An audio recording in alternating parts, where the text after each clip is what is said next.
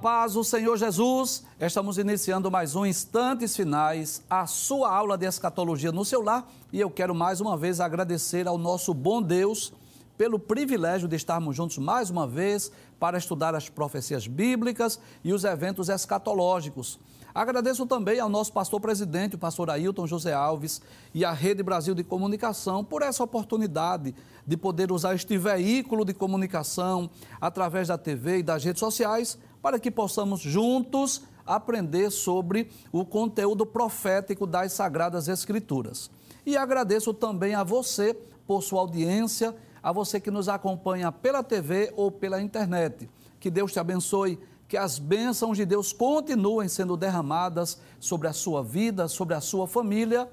Seja muito bem-vindo aos instantes finais. Quero agradecer também a você que tem enviado a sua mensagem para nós através das redes sociais, pelo Facebook, pelo Instagram ou pelo WhatsApp do programa, que é o prefixo 81 e o número 994661010. Eu agradeço por suas orações, pelas mensagens que são enviadas diariamente. Não só a minha pessoa, mas toda a equipe da Rede Brasil, principalmente, com exclusividade, a equipe que coopera conosco aqui nos instantes finais. Nos sentimos muito felizes em receber a sua mensagem. E como nós dizemos sempre aqui no programa, a honra e a glória é para o Senhor Jesus, mas a alegria também é nossa. Como é do seu conhecimento, nessa nova temporada do programa, nós estamos estudando sobre a infalibilidade das profecias bíblicas. Nós já tivemos a oportunidade de estudar o cumprimento de diversas profecias que nos provam que as profecias bíblicas são infalíveis, elas não falham. E nos programas anteriores, se você está acompanhando, nós estamos estudando várias profecias que foram proferidas durante aqueles 40 anos da peregrinação do deserto, né? Do povo de Deus com destino à terra de Canaã. Abre essa imagem, por gentileza. Isso, muito bem. Vamos relembrar algumas das muitas profecias que nós já estudamos? Vamos relembrar? Pode abrir a tela, por gentileza? Nós já falamos sobre que os murmuradores não entrariam na terra de Canaã. Já estudamos a profecia e o cumprimento. Né? Inclusive, volta, por gentileza, volta. Inclusive, nessa, nessa, nesse programa ou nessa aula, nós falamos sobre o perigo da murmuração. Lembra disso? Pode passar. Também vimos aquela ocasião que as serpentes começaram a morder, a picar os hebreus, e Deus mandou Moisés fazer uma serpente de metal e colocar numa haste. E todo aquele que olhasse para a serpente era curado do veneno. Lembra disso? Também falamos sobre o perigo da murmuração nessa aula ou nesse programa. Pode passar, por gentileza? Vimos também que todos os moradores da terra de Canaã deveriam ser expulsos, por quê? Caso contrário, eles seriam espinhos para os israelitas. Lembram disso? Nós já estudamos também tanto a profecia quanto o cumprimento. Pode passar a tela? Estudamos também que Deus disse que se os filhos de Israel adorassem aos ídolos quando chegassem em Canaã, eles seriam expulsos da sua terra. Inclusive, nessa aula ou nesse programa, nós falamos sobre o perigo da idolatria, da adoração a ídolos. Hoje nós vamos, pode trazer a tela por favor, nós vamos dar continuidade a esse tema, né? E nós estudaremos sobre a promessa de restauração do cativeiro. Pode abrir essa tela por gentileza? A profecia que nós vamos estudar hoje tem esse tema. Deus restauraria o seu povo caso eles se arrependessem dos seus pecados, né? Então, nós vimos no programa anterior que por causa dos pecados dos hebreus, os israelitas, né, pelo fato de chegarem em Canaã, eles adorarem a outros deuses, adorarem a outros ídolos, eles seriam dispersos. E nós vimos o cumprimento, né? Que eles foram dispersos para outras terras por causa dos seus pecados. Mas é, é bom nós lembrarmos né, também das promessas de restauração. Inclusive, esse é um dos principais temas da Bíblia Sagrada. Nós vamos perceber isso quando lemos a Bíblia, que todas as vezes que os hebreus, os israelitas pecavam, desobedeciam a Deus, transgrediam a sua lei, Deus punia o seu povo, de alguma forma, de alguma maneira. Às vezes Deus mandava seca, às vezes Deus mandava praga de gafanhotos, às vezes Deus mandava uma outra nação estrangeira que escravizava, que maltratava os hebreus, como ocorreu em todo o livro dos juízes, lembram disso? Onde cananeus, filisteus e outros povos que habitavam em Canaã, eles dominavam sobre o povo hebreu. Era uma forma de Deus punir, de Deus corrigir o seu povo. Mas que coisa interessante a Bíblia também nos mostra que, quando o povo reconhecia o seu erro, quando o povo reconhecia o seu pecado e voltava-se para Deus, e buscava o Senhor Deus de todo o coração, abandonava os seus ídolos, abandonava os seus deuses, Deus os restaurava. Nós vamos perceber isso é, em vários textos da Bíblia Sagrada, mas eu posso citar como exemplo, eu posso citar o próprio livro dos juízes. Você lembra disso que nós já falamos sobre o livro dos juízes? Quando o povo abandonava os deuses e se voltava para Deus, Deus levantava um juiz que sucumbia, que dominava sobre aquelas nações e o povo voltava a viver em paz. E esta profecia que nós vamos estudar hoje, de Deuteronômio capítulo 30, versículos 1 a 5, de forma mais específica, Deus promete que iria trazer o povo do cativeiro se eles se arrependessem, se eles se voltassem para Deus. Por gentileza, volta à tela anterior, para nós entendermos que é uma continuidade o assunto que nós estamos estudando, né? Abre essa tela, por favor, veja. O que diz o texto? A última profecia que nós estudamos. Israel seria expulso da terra se adorassem aos ídolos quando chegassem em Canaã. Pode trazer a tela. Então Deus já havia dito: olha, se quando vocês chegarem em Canaã, se vocês se curvarem diante dos ídolos, dos deuses daquelas nações, eu vou expulsar vocês. Eu vou fazer com que vocês sejam espalhados. Mas o mesmo Deus também diz assim: se vocês se arrependerem, se vocês me buscarem, se vocês abandonarem seus deuses, seus ídolos, eu vou restaurar vocês. Eu vou trazer vocês mais uma vez para a sua terra. Pode, pode passar a tela, por gentileza? E é sobre isso que nós vamos estudar. Abre mais uma vez a tela para nós estudarmos a profecia. Deus promete o quê? Que restauraria o seu povo caso eles se arrependessem dos seus pecados. E onde está essa profecia? Capítulo 30 do livro de Deuteronômio, versículos 1 a 5. Essa imagem, o que é que nos mostra? Deus falando com Moisés mais uma vez. E o que é que Deus diz a Moisés? E será que, sobrevindo-te todas estas coisas, ou seja, pode trazer a tela. Se vocês pecarem, se vocês desobedecerem, se vocês transgredirem a minha lei, e vocês, ainda que sejam espalhados para outros, outras terras, para outras nações. Pode trazer a tela mais uma vez? Sobrevindo de todas essas coisas, a bênção e a maldição que tenho posto diante de ti, e te recordares delas entre todas as nações. Observe que aí eles já estariam espalhados entre todas as nações para onde te lançar o Senhor teu Deus. Que coisa interessante. Deus diz através de Moisés: para onde te lançar o Senhor teu Deus. E o que é que nós aprendemos? Que houve várias dispersões do povo hebreu. Você sabe disso, né? Mas deixa eu relembrar. Inclusive, são temas de lições de escola dominical que nós estamos estudando esse trimestre. Então, por exemplo, por volta de 722, foi a Síria que levou o reino do norte, levou as dez tribos, espalhou os hebreus para outros povos, outras nações. E, por volta do ano 600, foi a vez do reino do sul, onde Nabucodonosor, Nabucodonosor leva o povo judeu lá para a Babilônia. Mas, que coisa interessante, nós vamos perceber que, embora é, nós costumamos dizer isso, que foi a Síria que levou os hebreus, que foi a Babilônia que levou os judeus, nós costumamos dizer isso? Mas observe que o texto deixa bem claro que foi Deus que espalhou.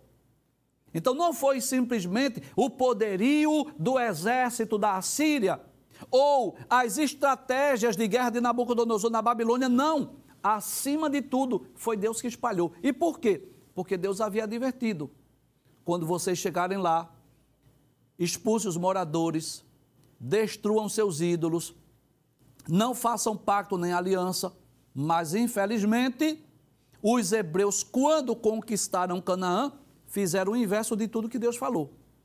Não expulsaram os moradores, não destruíram os seus ídolos e, pelo contrário, eles adoraram os deuses lá dos cananeus. Em vez de os cananeus serem influenciados pelos israelitas, porque o Deus dos hebreus é um Deus vivo, que fala, que faz milagres, que faz maravilhas, foi o inverso.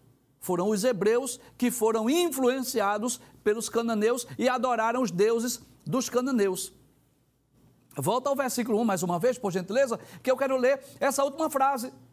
Aí Deus diz: E te recordares delas entre todas as nações, para onde te lançar o Senhor teu Deus. Ou seja, é Deus quem lança, é Deus quem joga o povo para outras nações. Pode passar o texto, versículo de número 2, diz assim: E te converteres ao Senhor. Professor, o que é converter aí?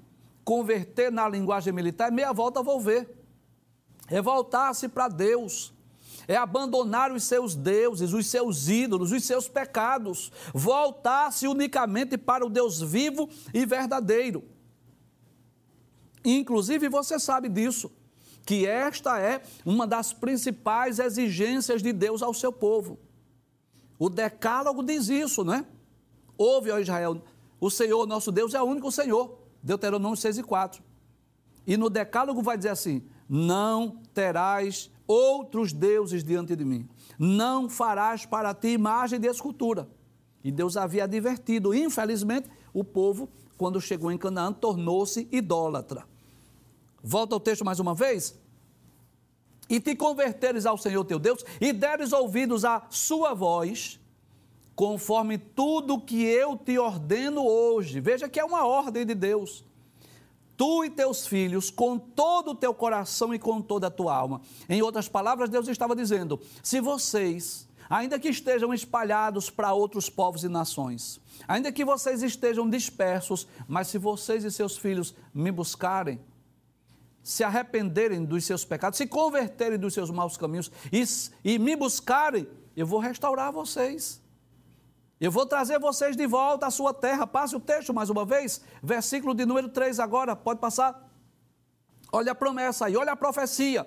Então o Senhor teu Deus te fará voltar do teu cativeiro. É Deus dizendo: Eu vou trazer vocês. Da mesma forma que eu enviei, eu vou trazer. E se apiedará de ti, ou seja, Deus terá piedade, misericórdia, compaixão de vós e tornará a juntar-te dentre todas as nações, entre as quais te espalhou o Senhor teu Deus. E o que é que nós queremos relembrar? O que você já sabe.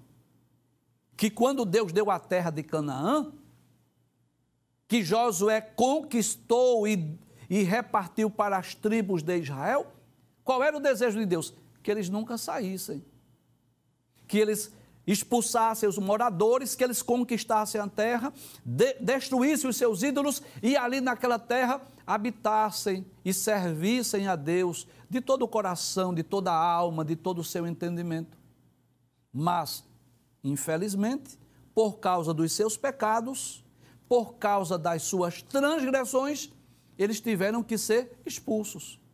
E foi algo muito doloroso além de todas as mortes que havia nessas invasões, porque era, isso era comum. Nas invasões estrangeiras, sabe o que ocorria? Os soldados eram mortos, as mulheres violentadas, as crianças eram levadas como escravas, os bens eram levados para outras nações. Lembram que Nabucodonosor levou todos os utensílios do templo para a Babilônia? Lembra disso? Então, o, to, todos os, os bens, os utensílios, tudo que era valioso, armas, prata, ouro, vestes, o que ele encontrar, o que eles encontrassem, os soldados levavam para si, que, que nós chamamos de despojos da guerra. E não só isso.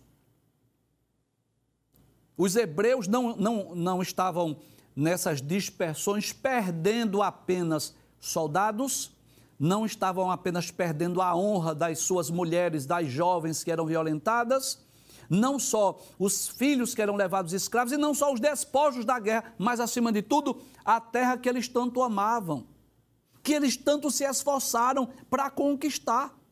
Imagina o que é você peregrinar 40 anos naquele deserto, e claro, eu já expliquei aqui nos programas anteriores que quem conquistou aquela terra foram os que saíram de menor idade do Egito ou aqueles que nasceram durante os 40 anos de peregrinação. Porque dos que saíram de maior idade, só tinham dois. Quem foram? Isso, Josué e Caleb. Os demais foram crianças que saíram do Egito de menor idade e cresceram durante os 40 anos, ou aqueles que nasceram durante aquela peregrinação.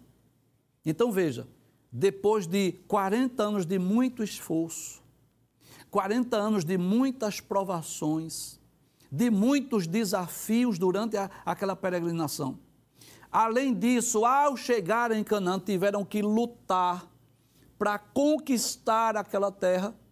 E depois que a bênção chega, depois que toma posse, o que é que eles foram fazer? Adorar outros deuses, adorar outros ídolos. E isso foi muito doloroso, claro. Então, os hebreus, nós já falamos aqui em outros programas, mas deixa eu relembrar que os hebreus, eles são patriotas.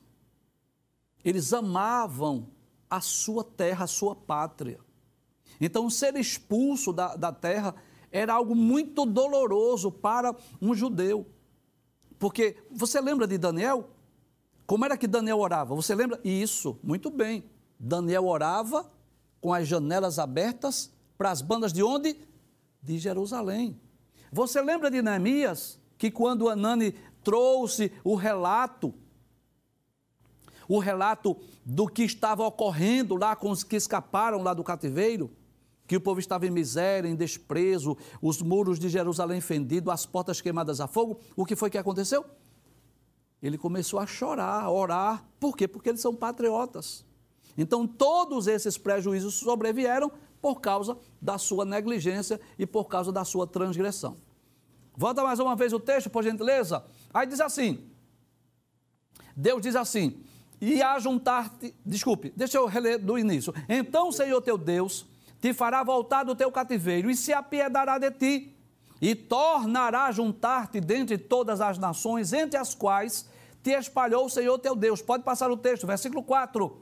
Aí diz: ainda que os teus desterrados, o que é desterrado, professor? Aqueles que foram expulsos da terra aqueles que foram espalhados para outras nações, ainda que os teus desterrados estejam para a extremidade do céu, ou seja, ainda que estejam distante da sua terra, estejam em terras longínquas, aí Deus diz: desde ali te ajuntará o Senhor teu Deus e te tomará dali. É Deus dizendo: Eu vou trazê-los de volta mais uma vez. Eu vou trazer vocês onde quer que vocês estejam, mesmo que estejam distante. Pode passar o texto, versículo de número 5. Aí diz: E o Senhor teu Deus te trará a terra que teus pais possuíram, e a possuirás, e te fará bem, e te multiplicará mais do que a teus pais. Então, que, que coisa interessante. Deus não promete apenas trazê-los de volta, porque só o fato de trazer já era uma grande bênção, já seria uma grande vitória. Mas Deus disse: não, eu vou trazer e eu vou abençoar vocês mais do que eu abençoei seus pais. Não é isso que o texto diz? Vamos ler mais uma vez para nós confirmarmos? E o Senhor teu Deus te trará a terra que teus pais possuíram. Que terra é essa, professor? isso, a terra de Canaã. E a possuirás, e te fará bem, e te multiplicará mais do que a teus pais. Agora, deixa eu só relembrar aquilo que nós já dissemos. Para que Deus trouxesse de volta, para que Deus os abençoasse, o que era preciso? Isso.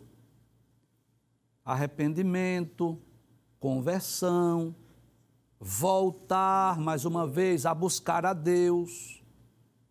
Porque se se eles não se arrependessem, se eles não se convertessem, se eles não se voltassem para Deus, Deus não traria de volta não.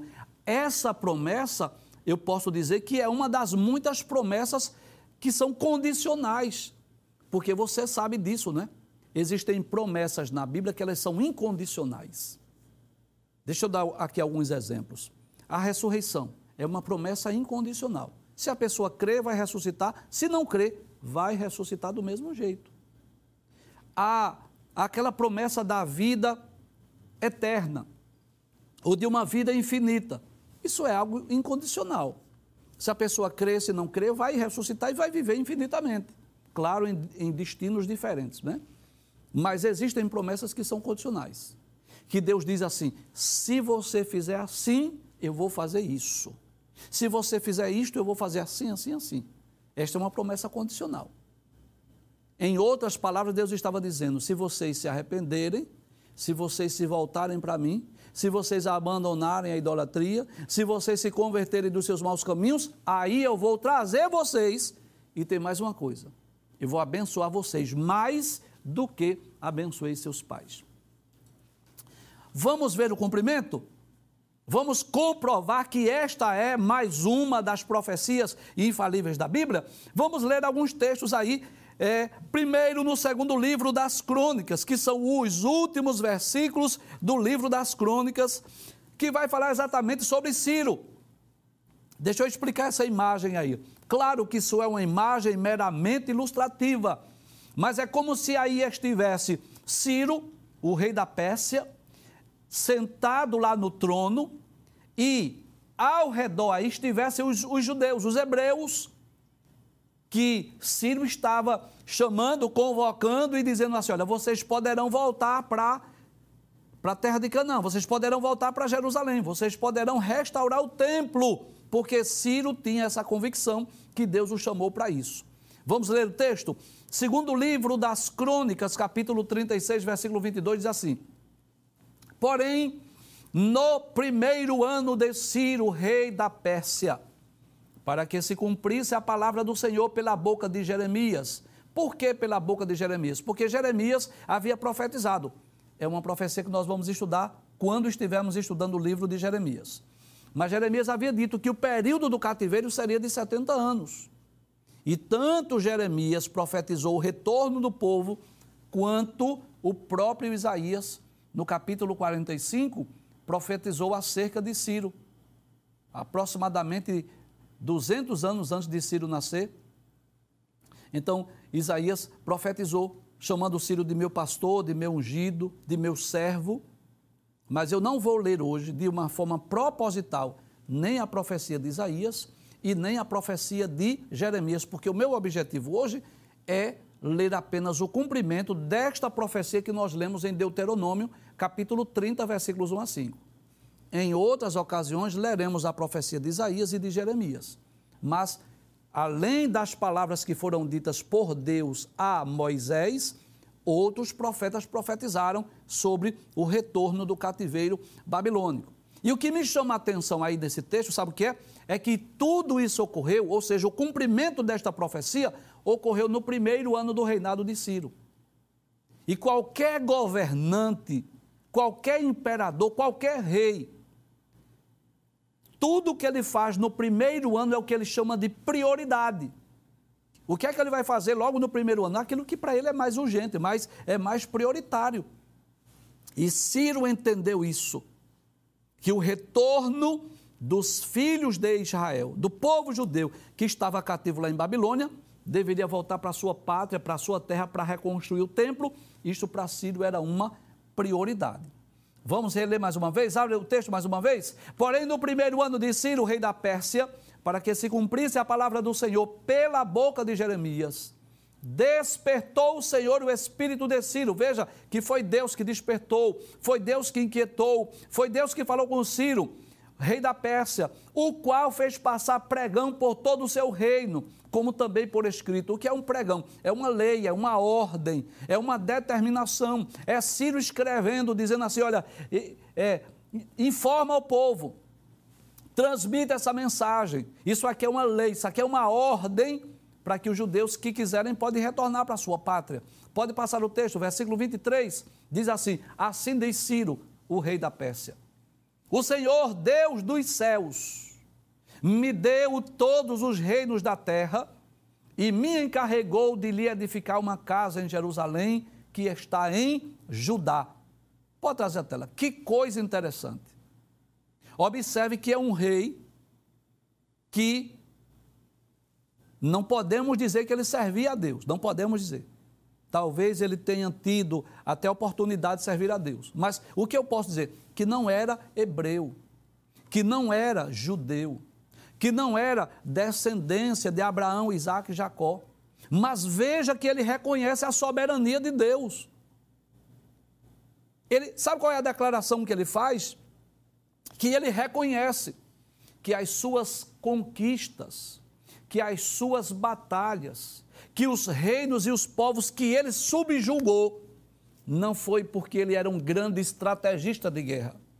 Não é porque ele tinha os melhores exércitos, não é porque ele tinha um, um grande, é, uma grande quantidade de materiais bélicos. Ele reconhece que é o Deus Todo-Poderoso que lhe dá os reinos da terra. E só para relembrar, se você ouviu a explicação do livro de Daniel, você já sabe. Mas deixa eu só relembrar que depois daquele grande império babilônico, juntaram dois povos, os medos e os persas. Dario o medo e Ciro o persa, e esses dois povos sucumbiram à Babilônia. E depois os persas prevaleceram sobre os medos. Então Ciro era o persa, mas ele reconhece que as grandes conquistas ele não estava atribuindo às suas estratégias de guerra. Ele não atribui ao seu grande e poderoso exército. Ele não atribui a, a, a grande quantidade de materiais bélicos, de armas. Não, não, não, não. Ele reconhece que foi Deus. Abre mais uma vez o texto. Aí ele diz, diz: O Senhor, Deus dos céus, me deu todos os reinos da terra e me encarregou de lhe edificar uma casa em Jerusalém, que está em Judá. Detalhes: quem dentre vós é, é de todo o seu povo, que suba, e o Senhor seu Deus seja com ele. Em outras palavras, o que era que Ciro estava dizendo? Se você é judeu, se você é descendência de Abraão, Isaac, Jacó, se você é servo desse Deus, que você volte, que você possa ir para Jerusalém, se reúnam, construam o templo. Olha, irmãos, eu já disse aqui, mas eu vou repetir mais uma vez. Do ponto de vista humano, do ponto de vista político, do ponto de vista social, isto era uma loucura que Ciro estava fazendo. Porque ele manda o povo de volta, primeiro, era mão de obra escrava. Ele tinha ali um grande número de pessoas que poderia trabalhar para ele, poderia trabalhar no seu reino, que poderia trabalhar até no seu exército. Mas não só isso, ele manda o povo retornar e diz que eles poderiam levar prata, que eles poderiam levar ouro, que eles poderiam levar inclusive os utensílios do templo. Então, humanamente falando, era uma loucura. Você lembra de Faraó? Faraó não queria deixar o povo ir, porque era mão de obra escrava. Faraó disse: não vai. É claro que foi Deus que endureceu o coração de Faraó. Mas Ciro agora, Ciro manda o povo e diz: levem prata, levem ouro, levem madeira, levem. Pode levar o seu povo. Então ele tinha essa convicção que foi Deus quem o escolheu para esta grande tarefa, para esta grande obra. Isso é o cumprimento da palavra de Deus. O povo lá em Babilônia foi curado da idolatria. Os 70 anos do cativeiro babilônico foi o suficiente para curar os judeus, os hebreus de idolatria. Nunca mais Israel foi idólatra. Depois do cativeiro babilônico, nunca mais. Então, lá em Babilônia eles choravam. porque estavam em terra estranha, porque estavam distante da sua pátria, distante da sua terra, distante do seu do templo, porque havia sido destruído. Mas Deus agora cumpre a sua profecia, dizendo: vocês agora vão voltar e vão reconstruir o templo.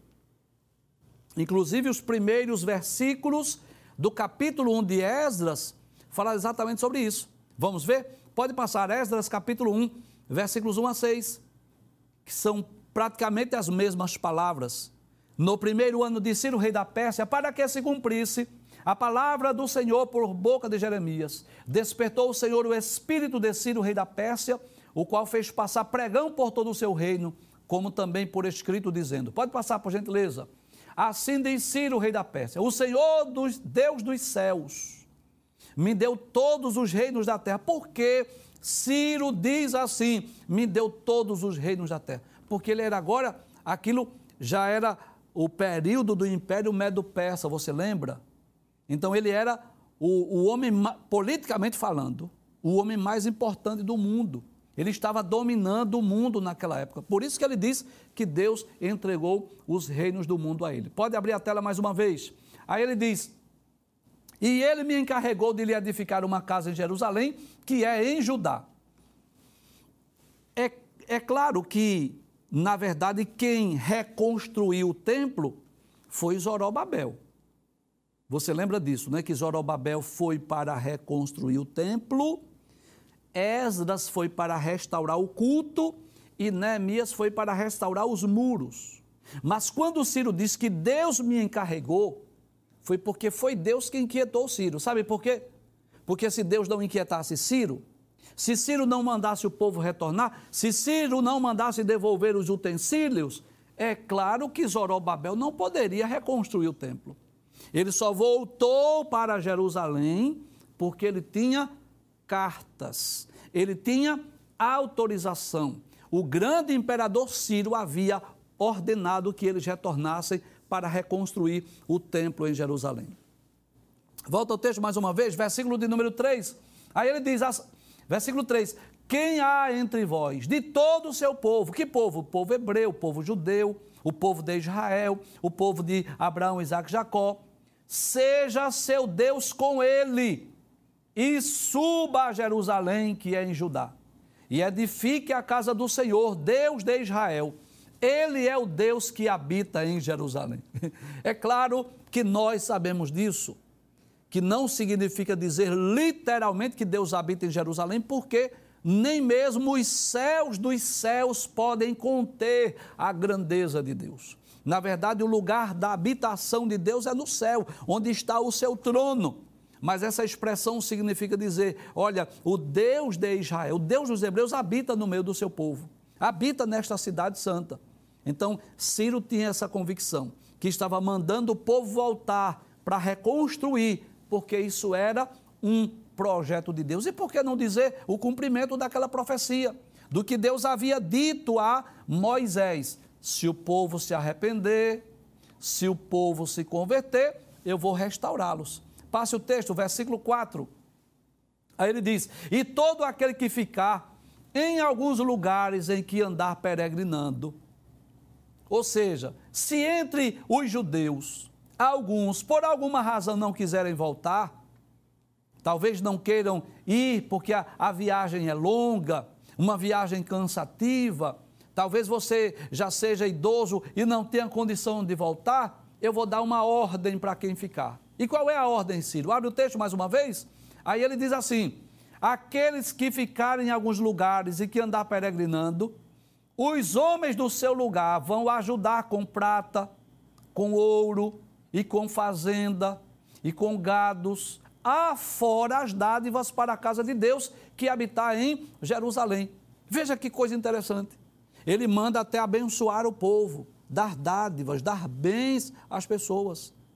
Como que diz assim: olha, você está livre, você é liberto, você pode ir para a sua pátria. Ou, caso você não queira ir, você querer peregrinar em alguma terra, o, o povo da terra, eu estou ordenando aqui que o povo dê a você bens. Quais são esses bens? Abre a tela mais uma vez para nós lermos: prata, ouro, fazenda, gados, fora as dádivas para a casa de Deus que habita em Jerusalém. Você sabe o que chama-se isso? É a recompensa de Deus. Porque os hebreus trabalharam lá em Babilônia e é como se eles estivessem recebendo agora, não necessariamente de Ciro, mas do próprio Deus, o salário, a recompensa. Vamos chamar assim, é, é, trazendo para a nossa realidade, o fundo de garantia por tempo de serviço, a, as verbas rescisórias. Então, o povo que havia sido escravizado, que não havia recebido salário lá em Babilônia, agora estava recebendo uma carta Olha, foi o rei que mandou aqui. Ó. O rei está dizendo que aqueles que ficarem peregrinando em alguma terra receba prata, receba ouro e também bens para quem for reconstruir o templo lá em Jerusalém. Passe o texto, por gentileza. Versículo 5 diz assim: Então se levantaram os chefes dos pais de Judá e Benjamim, e os sacerdotes e os levitas, com todos aqueles cujo espírito Deus despertou, as pessoas que Deus disse: vai, levanta, vai, vai, vai embora, vai para Jerusalém.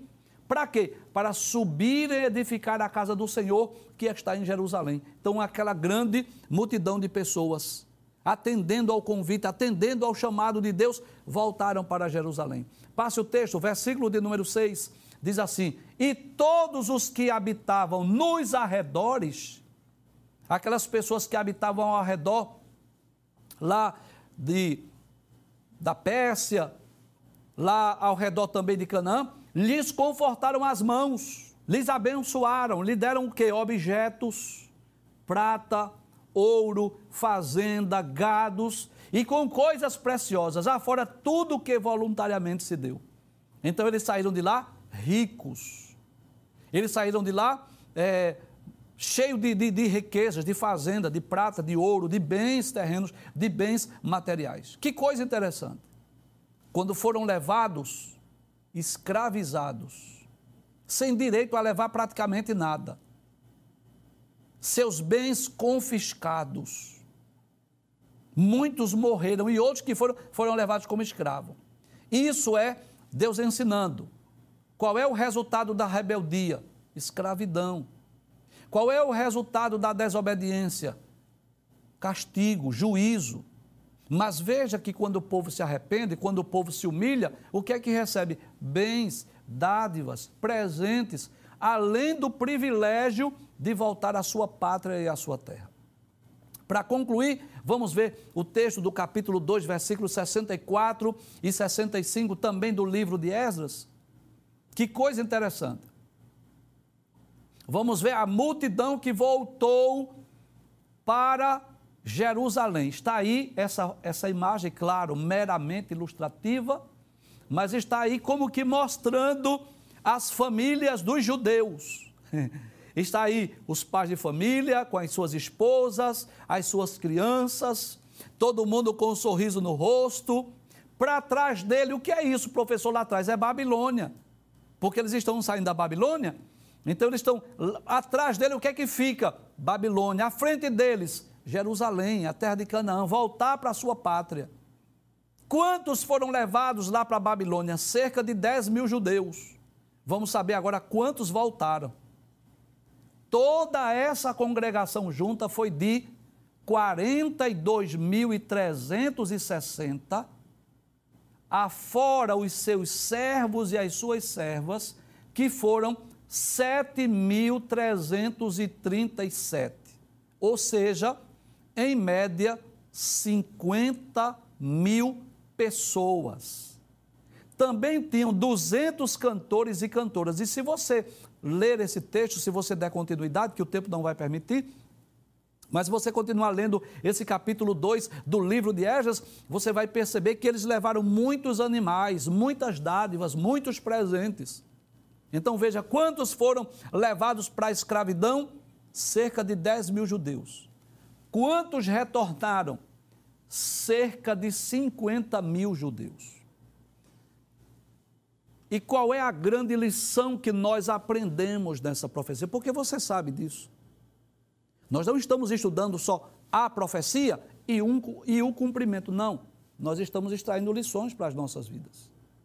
Nas aulas anteriores, nós falamos sobre o perigo da incredulidade, o perigo da murmuração, o perigo da idolatria. E qual é a grande lição que nós aprendemos hoje? A importância do arrependimento, da conversão, de voltar-se para Deus. Então, esse texto ou essa profecia nos ensina, nos ensina isso. Se pecou, se transgrediu, se errou, Deus vai punir. Porque Deus é um pai que repreende e castiga a todos quanto ama. Mas quando nós reconhecemos o nosso erro e nos humilhamos e nos voltamos a Deus e nos convertemos dos nossos pecados, Deus está sempre pronto a restaurar. E nessa restauração, as bênçãos são maiores do que foram as provações. Esse texto nos ensina isso. Foram cerca de 10 mil para o cativeiro, Deus fez com que retornassem 50 mil. Foram como escravos, não levando praticamente nada, só, só a roupa do corpo. Voltaram cheios de dádivas, cheios de presentes. É Deus dizendo: se você pecar, eu vou lhe corrigir, mas se você se arrepender, eu vou lhe abençoar.